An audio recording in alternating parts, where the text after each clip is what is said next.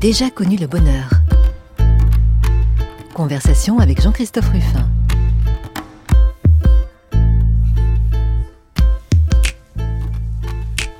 Pourquoi j'ai déjà connu le bonheur? C'est bizarre hein, comme titre d'émission. Eh ben, j'ai déjà connu le bonheur parce que voilà, ça me permet chaque dimanche d'essayer de, comprendre euh, un invité, mais dans les aspects peut-être les plus positifs de son parcours, voilà, en essayant de saisir quelle conception déjà il se fait du bonheur, le sien et celui des autres, puis de voir quelles valeurs ont guidé euh, les choix de sa vie, et finalement, qu'est-ce qui l'a rendu le plus heureux?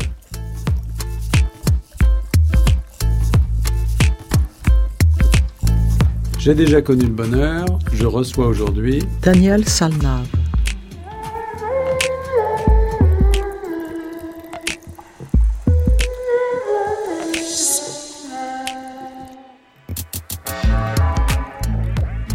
Bonjour Daniel Salnave, alors les auditeurs de France Culture vous connaissent bien Bonsoir Jean-Christophe.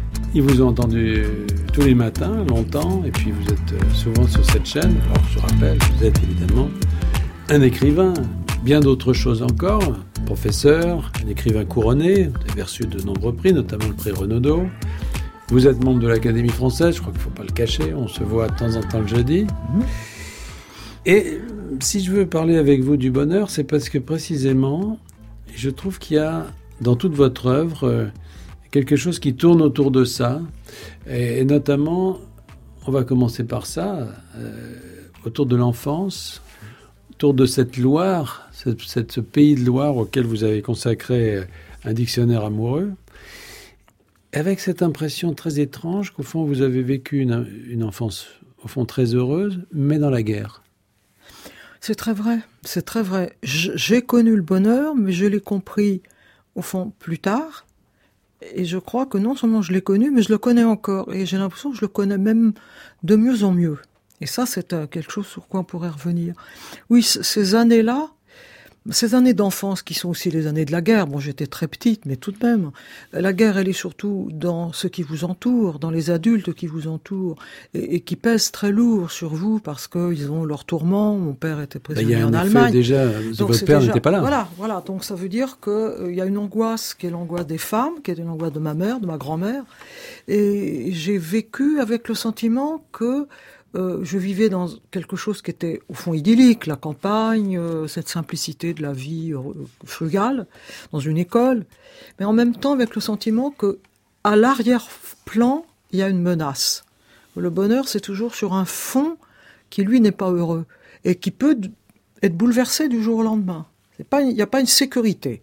C'est pas la même chose le bonheur et la sécurité. Mais d'ailleurs, vous écrivez tout ce que j'aime à la folie, le bonheur, l'amour, les livres, la beauté du monde, les crépuscules sur les îles d'or, les grandes villes, les grandes étoiles de rubis du Caucase qui lancent des éclairs du haut des murs du Kremlin, tout cela est terriblement fragile, menacé, rien n'est donné pour toujours, la persistance des choses dépend de nous. Je crois vraiment, je pense que ça n'entame pas le bonheur, ça n'entame pas la capacité euh, à se sentir heureux, ça le situe sur un, fond qui, au contraire, peut-être le fait ressortir encore davantage. Peut-être que le fond de menace, puis si je parle des étoiles rouges du Kremlin, c'est que ça veut dire le Kremlin, ça veut dire aussi l'immense Russie, ça veut dire les drames qu'elle a vécus. Et pourtant, avoir ce sentiment de bonheur absolu en, en se promenant sur la place rouge, c'est pas parce qu'on a oublié le goulag, c'est parce que on est un être humain euh, qui, qui, pense tout ça en même temps. C'est ça qui me rend heureuse, moi. Mais on va le voir dans tout votre parcours. Moi, je trouve c'est ça qui est le plus fascinant, c'est à la fois ce mélange euh, d'enracinement, de, euh, au fond, de, vous êtes lié à quelque chose de de, très profondément, euh, j'allais dire, euh, euh, national, mhm. classique, l'école. Vous me faites penser, quand vous parlez de votre enfance, à, à Alain Fournier, c'est l'école du Grand Môle, nous vous avez ah vécu. Tout à fait, avec les greniers remplis Et en même temps, l'inquiétude, toujours. Oui, j'ai le sentiment, un, jour quelqu'un m'a dit, c'était dans une période difficile de nos rapports, m'a dit, ah ben ce qu'il vous faut, c'est des oasis. Mais une fois que vous vous êtes bien réconforté, rafraîchi dans l'oasis, vous partez. Vous avez besoin de retraverser le désert et de partir. Je crois qu'il avait raison. Parce que, très juste. D'un point de vue, j'allais dire profond pour vous, euh, l'environnement peut être heureux, mais le monde lui-même est menaçant. Voilà, le monde lui-même est menaçant. Et ça, je crois que c'est vraiment l'héritage de la guerre, ça, je crois. Le monde est menaçant précisément parce qu'elle n'était pas visible. Si j'avais été dans des endroits, je ne sais pas, les enfants qui ont été transportés, qui ont été, qui ont souffert de la faim, du froid, de maladies, etc., c'était pas le cas. Mais en même temps, ça veut dire que derrière, c'est derrière qu'il y a quelque chose qui va pas, qui est dur, menaçant, qui va peut-être se, qui va peut-être fondre sur vous. Et en même temps, avec le sentiment, avec ses petits bras, parce qu'ils étaient petits, j'étais enfant, on le repousse aussi un peu. C'est curieux ça. Au fond, la guerre, euh, la deuxième guerre mondiale, c'est pour vous, c'est Fabrice à Waterloo, quoi. Vous n'avez presque rien voilà. vu. Voilà, les dernières, les dernières, toutes dernières années, quand j'avais 4 ans, c'est les bombardements sur les ponts de la Loire. Mais quand on a 4 ans, du moment qu'on est avec sa mère, on ne se sent pas très, très, très exposé. Donc c'est c'est ça, c'est ça. Elle n'est pas là, mais elle est là. Non, je reviens sur l'éducation, c'est-à-dire sur le, le moment où, à travers ce premier contact avec la vie, votre mère était votre propre euh, professeur, votre enseignante. Oui, institutrice. Hein. oui.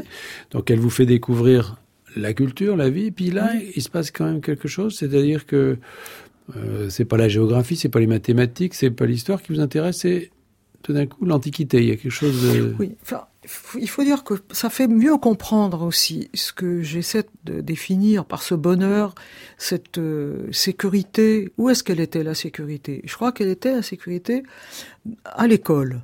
Euh, c'était une école de filles. Ma mère était l'institutrice de cette école, donc j'ai été dans son école tout de suite et j'ai adhéré non pas au savoir, c'est pas ça, mais à ce rapport très concret entre la lecture et la nature, entre les objets qu'on étudie à l'école, mais les objets aussi qu'on qu'on ramasse ou qu'on botanise ou que euh, oui qu'on peut cueillir dans les promenades en forêt ou sur les rives de la Loire. Donc c'est cet échange qu'il y avait peut-être dans cette école primaire de l'époque entre le monde concret et le monde non pas des idées, ce serait beaucoup trop trop pompeux. Non, mais le monde, euh, bah, le fait que la Loire coulait au bas du village, mais en même temps, elle était dessinée au tableau par ma mère sur ses cartes qu'elle faisait au tableau ou sur les cartes de géographie. Ce mélange des deux, ça donne une assurance extraordinaire. On passe de l'un à l'autre, voilà.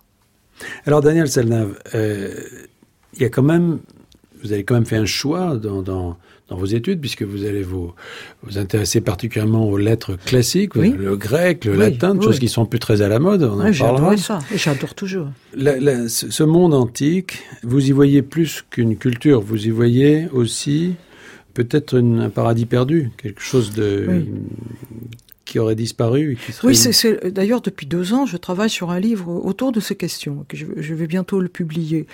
Euh, L'éducation, il faut voir, je suis obligé de reparler des choses très concrètes.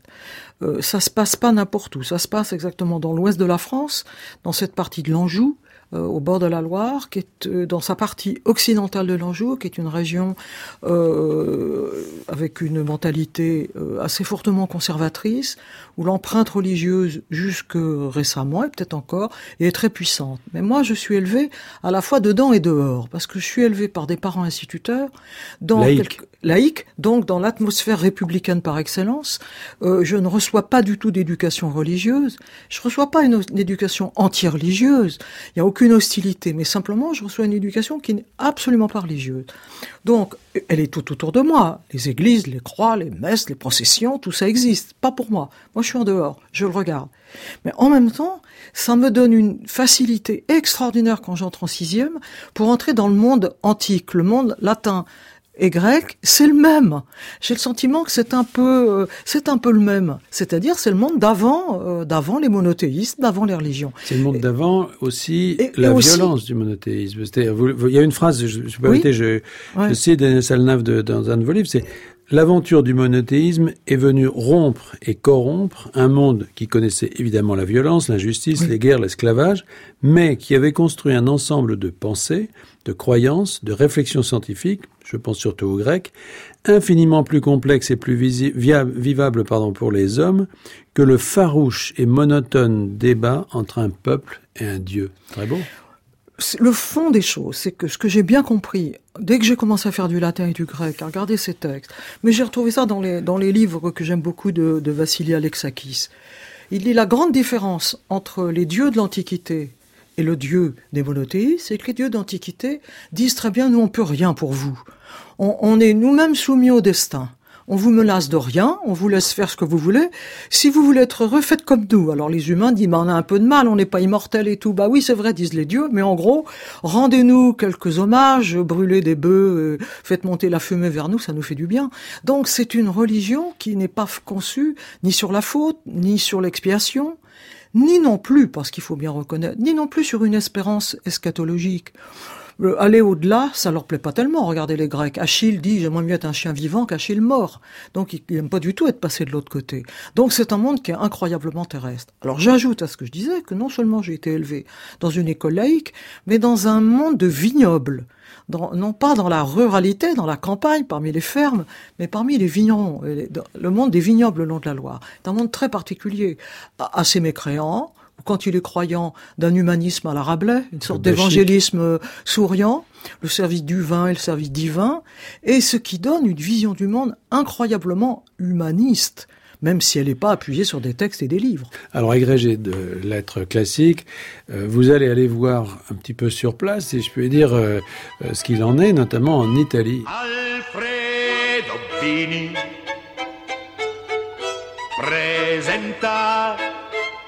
L'assurdo Totò, l'umano Totò, il matto Totò, il dolce Totò.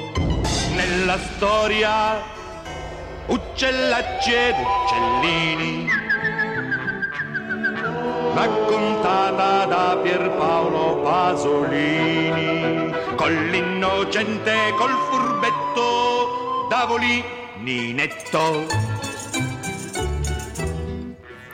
Ennio Morricone, Uccellacci et Uccellini, c'est la musique du générique d'ouverture du film de Pasolini, Des oiseaux petits et gros. Alors, Daniel Salna, vous êtes une traductrice de Pasolini. L'italien, ça va devenir. Il y a le grec, il y a le latin, mais il y a l'italien aussi. Il s'est trouvé qu'à la fin de mes études, j'ai eu envie d'aller en Italie, c'était un peu normal d'aller en Italie et en Grèce. Et ce que j'ai vu d'ailleurs, c'est presque, voilà, c'était le voyage euh, classique, c'était le voyage dans l'Antiquité. C'était pas le voyage dans. Depuis, j'ai découvert la Rome baroque, euh, la Rome moderne, le quartier construit vers Mussolini, toute cette extraordinaire histoire de Rome. Mais euh, en même temps, c'était ça parce que j'étais véritablement non pas branché sur ce monde antique parce qu'il était antique, mais parce que je croyais incroyablement, je pensais incroyablement contemporain. Je pensais que c'était un, un modèle d'existence. Et ce qui m'a donné envie euh, presque tout de suite de d'apprendre à lire et à parler l'italien. En fait, ça s'est fait aussi dans des circonstances privées. Euh, petit ami que j'avais à l'époque, euh, et, et, on a eu envie d'apprendre tous les deux. On aimait écouter Monteverdi, et donc on a le poème de Monteverdi, euh, c'était de l'italien. Il fallait comprendre la langue, et on s'est mis à apprendre l'italien. Et moi j'étais content. Mais quand vous nous parlez de, votre petit, de vos petits amis, parce que je trouve que vous êtes très très discret, très pudique dans votre. Oui, vous, ça c'est vrai. Vous parlez très très peu de votre vie privée. Très peu. Donc il y a quand même l'Italie, c'est quand même un petit peu l'amour. Mais bien sûr. Mais c'est vrai que apprendre euh, apprendre l'italien parce qu'on a aimé la langue latine et aussi parce qu'on a un petit ami qui aime Monteverdi, je trouve que pour moi, c'est ça les conditions du bonheur. faut rassembler tous, les deux. Et de là, j'ai beaucoup voyagé en Italie, j'ai beaucoup lu de textes italiens et je me suis, à un moment, j'ai commencé à traduire, un peu imprudemment, parce que peut-être que je savais pas tout à fait assez l'italien. Donc c'était un travail énorme, mais ça m'a enchanté de le faire. Et puis j'ai découvert des textes, j'ai eu envie de traduire. Et évidemment, la grande découverte, c'est sur ces Pasolini. J'ai eu euh, une espèce de, de de révélation en le lisant. J'ai trouvé qu'il synthétisait tout ce que l'époque pouvait être. Cette tentation du marxisme, la tentation communiste qu'il a eue, que j'ai eue, on est nombreux dans cette génération, et dans la sienne déjà, bien évidemment ce désenchantement, mais aussi le sentiment qu'il avait très poignant que cette culture traditionnelle de la campagne, de même des langues, était en train de passer, il l'a vécu encore beaucoup plus brutalement, était en train de disparaître. Et il avait envie d'en garder euh, un certain nombre de grandes oui, de, de, de principes euh, que j'ai trouvé euh, vraiment à la fois déchirants et, et, illuminants pour comprendre notre époque. Bien sûr, il y avait toute la dimension euh, de cette sexualité très difficile qu'il avait. bon, c'est autre chose. Vous l'avez connu personnellement? Non, je ne l'ai pas connu. Non, je ne l'ai pas connu et je le regrette. Je le regrette beaucoup. Mais j'ai beaucoup aimé le traduire et j'aime beaucoup le lire et je lis encore beaucoup. Bon, sa poésie qui est magnifique. Donc traduction de l'italien, euh, Daniel Salnave. En même temps, euh, votre métier, c'est l'enseignement. C'est-à-dire Voilà, que j'ai finalement, j'étais agrégé de lettres classiques, donc Voilà. j'ai enseigné deux ans dans un lycée. Et puis ensuite, je suis parti. Avant 68, je suis parti faire de la télévision scolaire parce que j'avais vraiment envie, non pas de jeter toute cette culture par-dessus les moulins, loin de là, de la garder, mais d'en faire quelque chose, de l'utiliser, de la transposer, de la transporter dans le monde qui m'entourait. J'ai adoré faire de la télévision scolaire, c'était extrêmement intéressant. Et puis ensuite, on m'a proposé de, de, un poste d'assistant, puis ensuite de maître de conférence à l'université que j'ai pris. donc ça c'est votre carrière. Ça, c'est ma le carrière tronc, universitaire. euh, le, le tronc principal, disons, de votre carrière. Mais très vite, euh, la littérature, euh, c'est pas seulement quelque chose que vous allez enseigner, c'est aussi quelque chose à quoi vous allez vous confronter personnellement. Vous allez commencer à J'ai commencé d'abord par écrire de la poésie que j'ai jamais publiée. Je ne sais pas très bien où c'est tout ça. Ça pourrait se retrouver s'il Ah bah le voilà fallait. encore une révélation. De Oui, mais j'ai pas la de- moindre idée de ce qu'il peut y avoir dedans. J'ai pas lu ça depuis 40 ans. Ah bon, Puis il se trouve que j'ai rencontré des gens qui étaient très liés dans ces années, début des années 70. J'étais jeune prof à la fac et ils étaient très liés à des mouvements d'avant-garde, à de l'écriture sans ponctuation, etc. Ça m'a emballé. Donc je les ai rejoints et j'ai publié un premier livre euh, qui s'appelait Paysages de ruines avec personnages que j'ai publié Avec Jean Rista. avec Jean Rista. Et Jean Rista m'a dit, bon, ben, pour ton premier livre, on va aller déjeuner chez Louis. Louis, c'était Aragon. Donc, on est allé déjeuner chez Aragon. J'étais assez intimidée, forcément. Je l'avais beaucoup lu, mais tout de même. Et c'était formidable parce qu'il m'a dit, maintenant, ma petite fille, vous êtes tranquille, vous êtes un écrivain. J'ai pensé en moi-même, bien sûr que non, il faut plus d'un livre. Mais il m'a dit, donné, dit autre chose en même temps qui est très juste. Puis ne croyez surtout pas que vous avez besoin des éditeurs. C'est eux qui ont besoin de vous. Si vous n'écrivez pas, ils ne sont rien. C'est pas mal. C'est Aragon qui vous a dit C'est ça. Aragon qui m'a dit ça. Donc on est restés amis euh, pratiquement jusqu'à sa mort. Donc vous avez suivi son conseil, si je puis dire. Vous avez continué d'écrire et vous, euh, mais vous n'avez pas eu à vous soucier trop des éditeurs parce que finalement non, les ça choses s'est bien se sont passé. bien oui.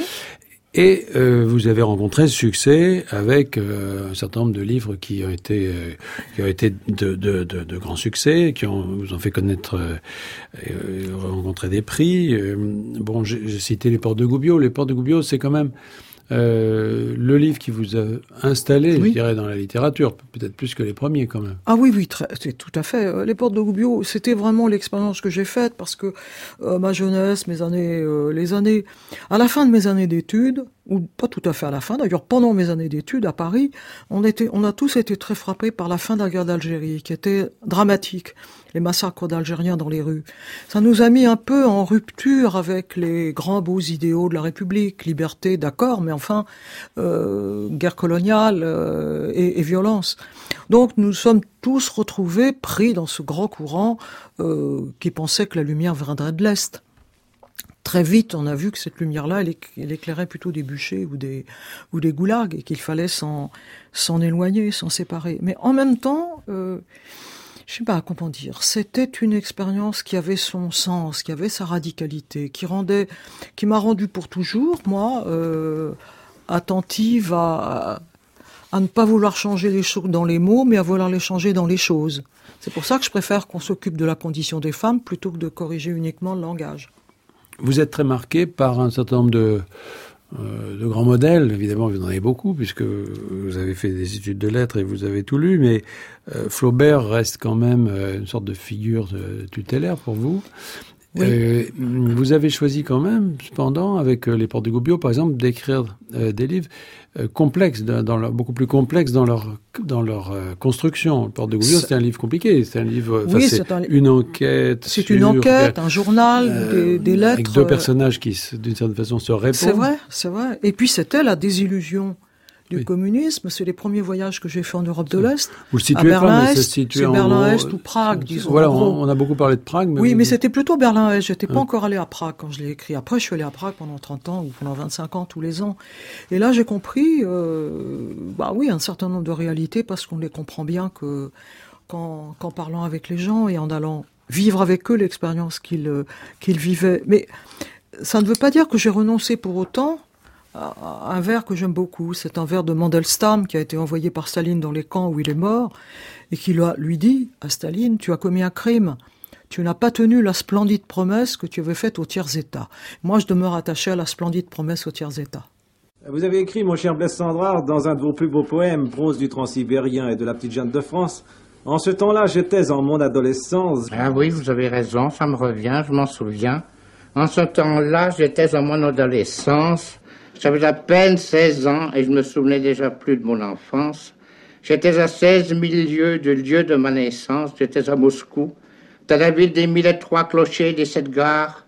Et je pas assez des sept gares et des mille et trois tours, car mon adolescence était alors si ardente et si folle que mon cœur, tour à tour, brûlait comme le temple d'Éphèse ou comme la place rouge de Moscou quand le soleil se couche.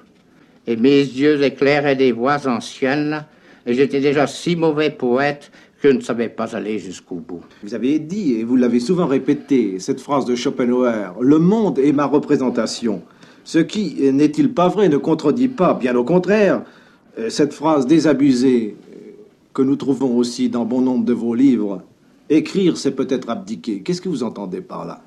D'abdiquer?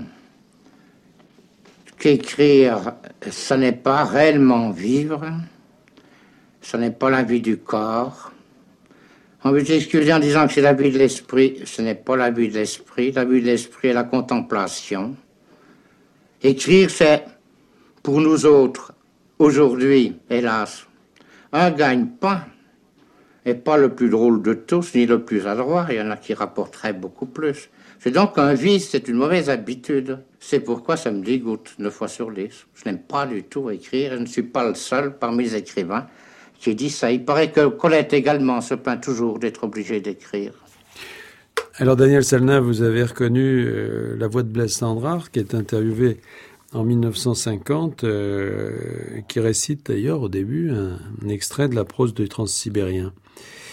Il parle de Schopenhauer et il parle du rapport entre l'écriture et, la vie, la politique, l'engagement, etc.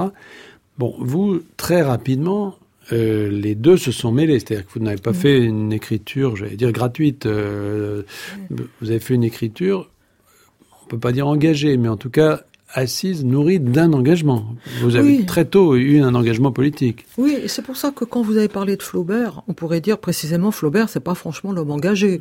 C'est l'homme qui pense que autrefois c'était quand même mieux que etc. Mais euh, là où il est engagé, c'est à quel point il a senti et, fait entendre cette, cette, Normandie autour de lui. Euh, je lui pardonne beaucoup de choses qui m'ont énervé chez lui à cause de cette extraordinaire prose qu'il a.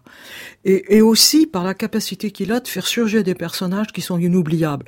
Moi, j'ai été très profondément marqué très tôt en lisant Madame Bovary par une scène, c'est celle où une vieille servante vient recevoir une récompense et elle comprend à peine ce qui lui arrive. Donc elle n'ose pas, elle vient, on lui offre une, on une médaille et dit Flaubert et se tenait devant ces bourgeois épanouis un demi-siècle de servitude. Eh bien moi, quelqu'un qui est capable d'écrire et penser ça, il est forcément cher à mon cœur. Et au fond, si j'étais engagé, ce serait ça. Ce serait pour faire entendre et faire exister ceux qui, devant des bourgeois épanouis, ont fait ont montré ce, demi-siècle de servitude. Alors ces, ces masses, ces individus qui, qui, qui, souffrent, vous les avez trouvés dans des endroits divers. Vous avez parlé tout à l'heure d'Algérie. Bon, vous avez commencé euh, assez vite euh, à, à, militer dans ce, dans ce registre euh, contre la guerre d'Algérie. Après, bon, vous avez eu un compagnonnage quand même avec le, avec le communisme. Oui, un compagnonnage, bien sûr. mais vous savez, vous avez rejoint les temps modernes. Voilà, mais le compagnonnage avec, il euh, euh, y, a des figures qui ont été extrêmement généreuses et pourtant beaucoup plus liées au communisme que je l'ai été. Je pense à Jacques Ralit, par exemple. Mmh. Ben, j'ai envie de le saluer ce soir. C'est quelqu'un qui, qui a représenté une volonté de faire advenir la culture dans les quartiers, dans, dans sa vie d'Aubervilliers. Je trouve c'est un modèle. Nous devons essayer d'inventer quelque chose comme cela aujourd'hui. C'est de ça que nous avons besoin. Et en tout cas, moi, de plus en plus. C'est peut-être une phrase de Jaurès aussi tout autant qui dit « Je parle au nom des siècles de silence ». Eh bien moi, ça me suffit comme définition. Si je pouvais parler au nom de ces siècles de silence cet engagement politique, il vous amenait parfois à des combats euh, euh, qui parfois ont été presque des combats de rue, parce que vous ne vous êtes pas fait que des amis. Il y a un certain nombre de, de prises de position qui vous ont été euh, très très fortement reprochées, notamment autour du Moyen-Orient, d'Israël. Bien sûr, bien sûr, tout simplement. Vous êtes allé chercher là-bas, parce que c'est pas tout à fait votre, j'allais dire votre paroisse, mais que, pourquoi, pourquoi En un sens, si. Pourquoi? Parce que quand j'avais 20 ans ou 25 ans, l'expérience du socialisme des kibbutz, c'est quelque chose qui m'a enthousiasmé. Je ne suis pas allé à ce moment-là. J'allais plutôt en Italie. Mais il y avait autre chose en même temps. Il y avait quelque chose d'extraordinaire. Des gens qui s'arrachaient à un destin séculaire, d'oppression, euh, et qui réinventaient leur vie, et dans un cadre qui relevait d'un socialisme, qui n'était pas le socialisme autoritaire, n'était pas le stalinisme. Bon, voilà. Bon. Le temps a passé, j'ai voyagé dans beaucoup d'endroits. Je suis allé dans des pays du tiers-monde, je suis allé à Haïti, etc. J'ai voyagé dans l'ex-Yougoslavie, beaucoup, au moment de la guerre les, sous nos semelles craquaient les ruines de Vukovar. C'est une expérience inoubliable, une ville entièrement réduite en ruines. Et puis un jour, j'ai été invité à, à, faire des conférences dans les centres culturels français qui avaient été créés après les accords d'Oslo. Je suis donc allé dans ces villes, accompagné par des gens qui étaient en poste là-bas, et dans ces villes et dans ces campagnes, j'ai compris une certaine réalité qu'au fond, peut-être, j'avais préféré ne pas voir, qu'il y avait quand même des choses qui n'allaient pas dans la manière dont ces territoires étaient occupés. Je l'ai raconté dans un ou plusieurs livres. Ça a déchaîné contre moi une violence, euh, peut-être que imprudemment je l'avais déclenchée, mais je m'estime, comment dire, j'estime que je ne méritais pas une pareille violence. Je demandais simplement qu'on écoute, qu'on raconte des expériences que j'avais vues, vécues. Et je crois que cette question-là, elle se pose toujours aujourd'hui. Il ne faut pas essayer de, l'écraser complètement. Oui, et chez vous, Daniel Sanav, une sorte de, d'envie de, de, de, franchise, espèce de, de clarté euh, euh, qui est peut-être celle de la Loire, de ces, de ces paysages de Loire, euh, qui fait que bon, vous revenez parfois sur vos engagements en les en les critiquant, voire en les sans les renier d'ailleurs. Mais par exemple sur, sur le communisme, vous dites une chose que je trouve à la fois intéressante et puis sur laquelle effectivement qui peut faire polémique aussi, c'est-à-dire que vous dites que vous refusez de mettre communisme et nazisme sur le même, euh, sous le même vocable de totalitarisme. Oui, c'est compliqué la question de totalitarisme. Ça mériterait vraiment qu'on puisse faire un développement. En un sens, je comprends très bien. Je suis une grande lectrice de Arendt et j'ai bien compris ce qu'elle voulait dire. C'est-à-dire un monde dans lequel, au fond, la dimension humaine est absolument écrasée. Un monde où il y a des hommes et des sous-hommes. Euh, bon. Mais en même temps, ce que je veux toujours euh, dire, c'est que il y a une vraie grande espérance qui a été trompée. Alors que le nazisme au début, c'est pas une grande espérance que j'aurais pu partager si j'avais eu 20 ans en 1933. Donc cette grande espérance trahie, c'est ça qui fait pour moi la différence. Et c'est donc peut-être encore pire, puisque c'est une vraie espérance qui a été trahie. Je suis allé, quand j'ai fait un voyage, euh, j'ai descendu de Yenisei il y a quelques années, nous sommes arrivés aux limites du cercle polaire, à un endroit où il y avait des pires goulags, où des hommes et des femmes sont arrivés pour creuser avec leurs mains, dans le euh, pratiquement dans le permafrost, et vivent là. Donc je ne peux pas dire que j'ai nié cette, euh, oui, vous allez, cette réalité, mais en même temps, c'était la trahison d'un véritable, une véritable promesse. Oui, alors sur ce, ces pèlerinages, ah, on pourrait dire presque, c'est-à-dire vers l'Est, euh, c'est un peu votre nouvelle destination, là, depuis quelques années. Vous êtes passionné, euh, le voyage que vous avez fait avec euh, Dominique Fernandez, d'ailleurs. Entre autres, oui, bien sûr. le, sur le transsibérien, vers la Sibérie. Vous avez écrit un très beau livre qui s'appelle Sibir, qui parle justement de ces expériences et de ces, de ces régions que vous avez traversées, où vous êtes retourné.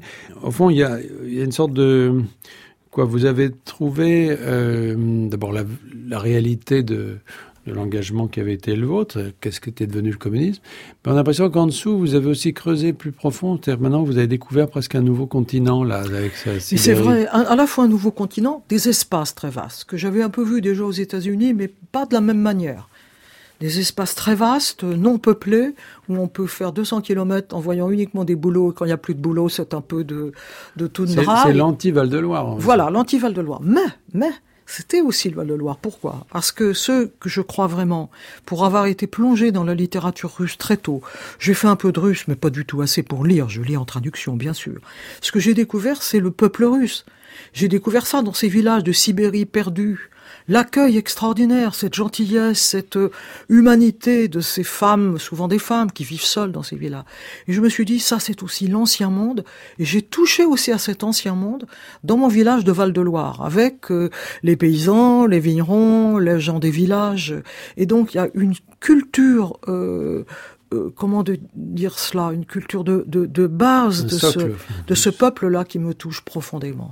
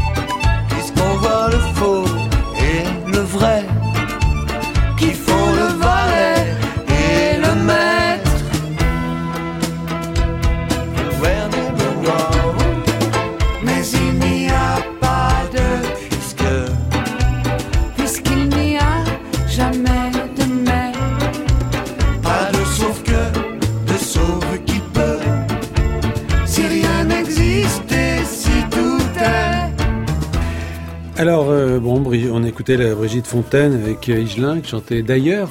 Euh, mais d'ailleurs, c'est d'ailleurs, ça ramène parfois chez, chez soi. C'est Ah ça bah qui oui. vous est arrivé, Ah bah absolument. euh, Daniel Salnave? Ah oui, En Sibérie, vous avez trouvé une sorte de fond, quoi, de. ah oui, véritablement. À plusieurs reprises en Russie. Dans un voyage précédent que j'avais fait, j'ai eu une expérience qui est très simple, mais qui en dit beaucoup. J'ai été fait une entorse très douloureuse. On m'avait envoyé dans un hôpital, on m'avait collé une sorte de pansement, plus une béquille.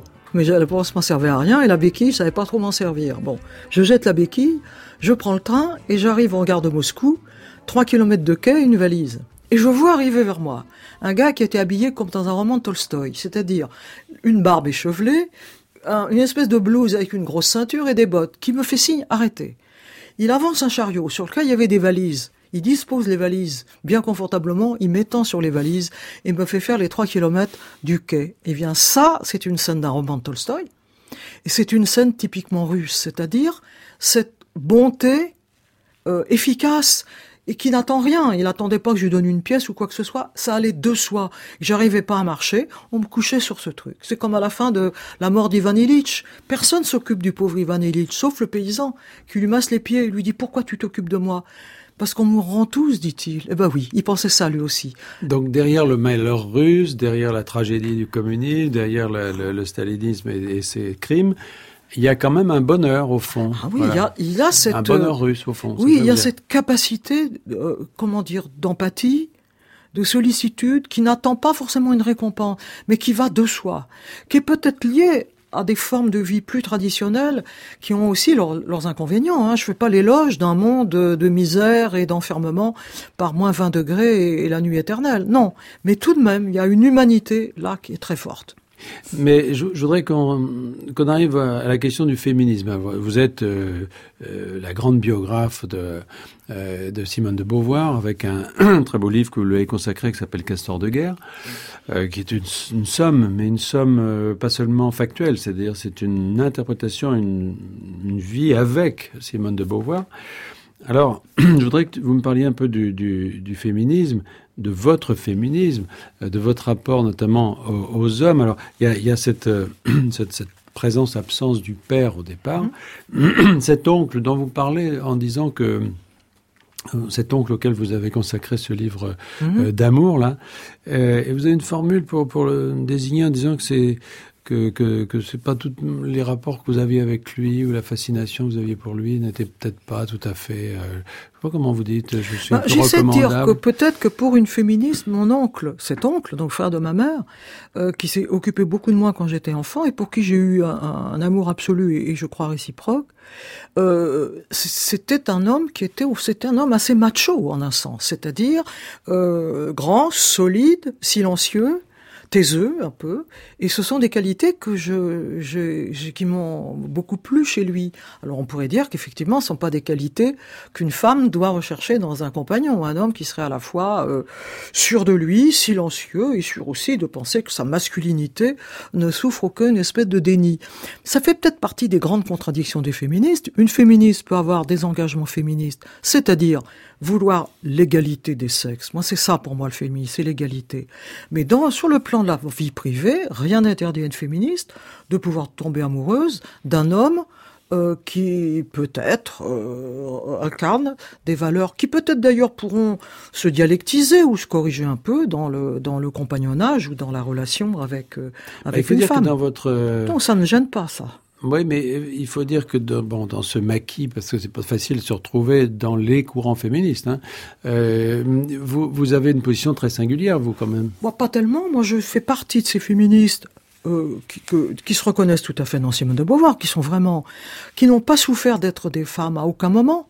Ils se rendaient même pas compte, au fond, vraiment de la condition des femmes. Je voyais bien que dans mon village, les femmes et les hommes, les femmes parfois, euh, oui, mais elles avaient aussi leur franc-parler, elles dirigeaient leur famille D'ailleurs, vous, et vous tout. reprochez pas mal à, à- à Simone de Beauvoir d'avoir assez mal considéré les femmes en, Oui. en pratique. C'est très compliqué parce qu'à la fois, elle a dit, et moi je l'ai pensé longtemps, j'ai jamais souffert d'être femme, et moi non plus.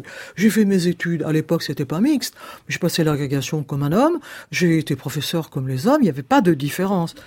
Et, mais petit à petit, j'ai découvert ce qu'était vraiment la condition des femmes, et en la lisant, j'ai compris aussi. Mais elle-même a mis du temps. Il a fallu que Sartre la pousse à l'écrire. Mais vous n'avez pas été élevé tout à fait comme un garçon. Elle dit, ah oui, c'est vrai, j'y avais jamais pensé. Et elle le raconte. Bon. Non, mais avec des jugements, elle avait, elle avait parfois des jugements, enfin même souvent des jugements assez sévères sur les, Elle- les femmes en particulier, enfin pas les femmes en général, mais les femmes concrètes qu'elle Oui, voyait. alors autour là, il y a deux choses. Parce que sur les femmes en général, elles pensent, que je crois juste, qu'il faut absolument pas euh, sortir de l'idée de l'égalité. C'est-à-dire qu'il y a une différence des sexes où personne ne songe à nier, mais que cette différence ne légitime pas que la situation ou la condition des femmes soit secondaire par rapport à la condition des hommes. Aujourd'hui, euh, le problème des droits est pratiquement réglé ici, mais le problème, par exemple, de l'égalité des salaires à travail égal n'est toujours pas réglé. Il est vrai qu'il lui arrive parfois d'être sévère ou de, de, de et c'est le thème de la mauvaise foi que Sartre a aussi euh, euh, décliné complètement dans, dans l'être et le néant, des femmes qui se complaisent euh, ou qui euh, se retrouvent complices d'une situation. Et je crois que là, en effet, euh, elle, elle a, je crois qu'elle avait envie, en effet, de, les, sortir de cet état-là. Mais je crois en rester tout le temps à cette idée que ce qui compte, c'est pas forcément la parité, mais c'est l'égalité des droits et la possibilité des femmes que rien ne leur soit interdit, que rien ne leur soit accordé non plus parce qu'elles sont des femmes. Pour moi, ce serait pas du féminisme, ça. Non, mais par exemple, vous avez des pages, écrit des pages, Daniel Salnave, qui sont assez troublantes et, à mon avis, assez justes, sur les, les effets de la mixité dans les écoles, en expliquant que, bon, euh, euh, voilà. je suis pas la seule. Oui, Mais pas il y a des mais choses qui sont. Moi, je la- vais pas revenir en arrière. C'est mieux la mixité, mais ça, profite plus aux garçons qu'aux filles. On est en train de remarquer pour l'instant, ça aide plus les garçons à évoluer que les filles. Bon, moi, j'ai vécu dans un milieu qui était non mixte. Ça veut dire que les défauts et les qualités n'étaient pas attribués au sexe. Si par exemple une fille était bonne en maths ou pas, c'est pas parce qu'elle était une fille. Elle était une fille bonne en maths et les copines qui étaient aussi des filles pouvaient ne pas être bonnes en maths. Aujourd'hui, on retrouve parfois dans les milieux mixtes des professeurs qui sont davantage prêts à faire un reproche à un garçon euh, qui, qui ne travaille pas assez bien les matières scientifiques plutôt qu'à une fille. Donc c'est ça que je veux dire.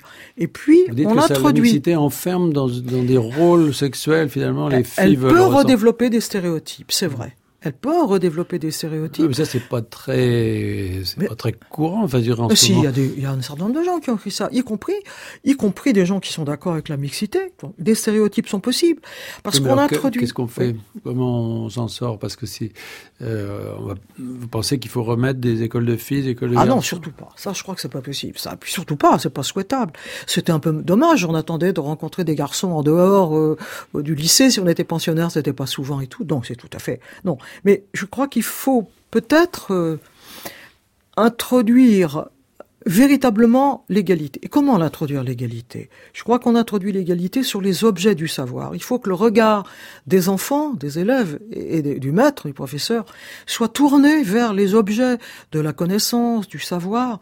S'il est tourné beaucoup sur les relations personnelles, on introduit un domaine de choses qui est euh, extrêmement troublant, qui peut être difficile à vivre quand on est très jeune. Moi, je suis toujours un peu étonné, pour vous parler franchement. Quand j'ai des amis qui ont des gosses de 3 ans, qui sont à la maternelle et qui me disent « Ah, tu sais, Frédéric a une amoureuse. » Je dis « Bon, attends, euh, attends, ça peut peut-être un peu attendre euh, son amoureuse. » Donc, sexualiser trop les rapports, c'est pas forcément bon.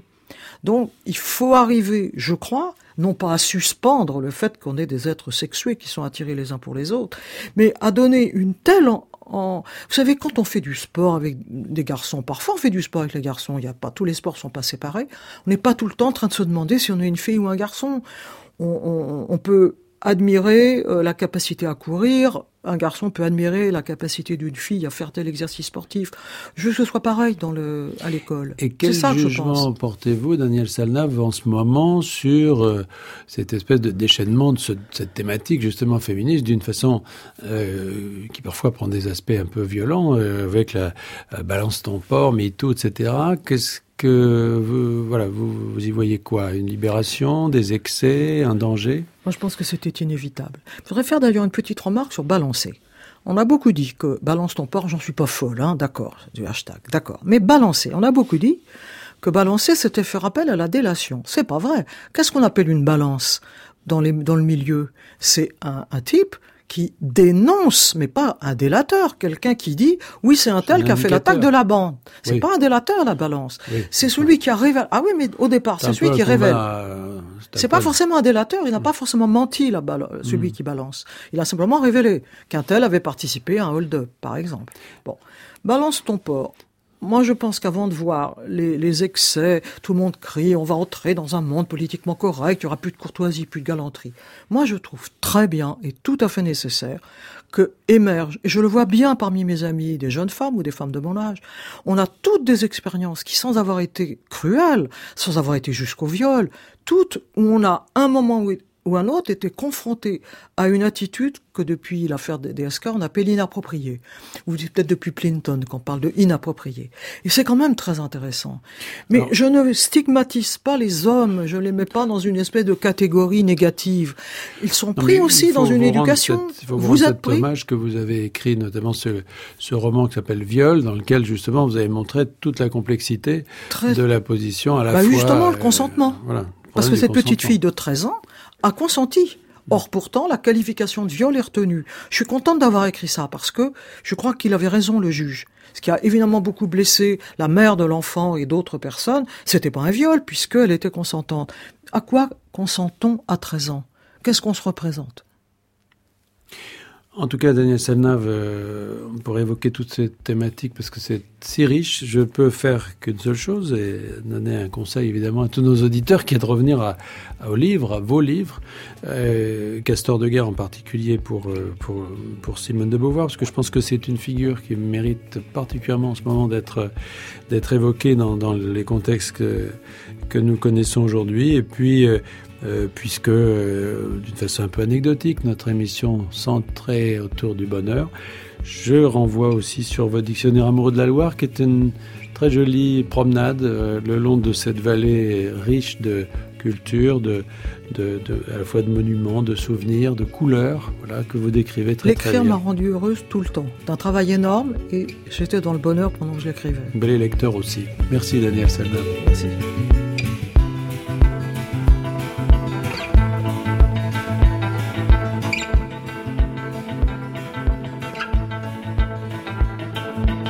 Voilà, j'ai déjà connu le bonheur. On se retrouve la semaine prochaine pour une nouvelle émission.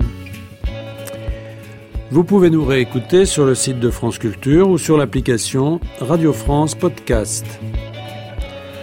À la technique aujourd'hui, Jean-Louis Delancle.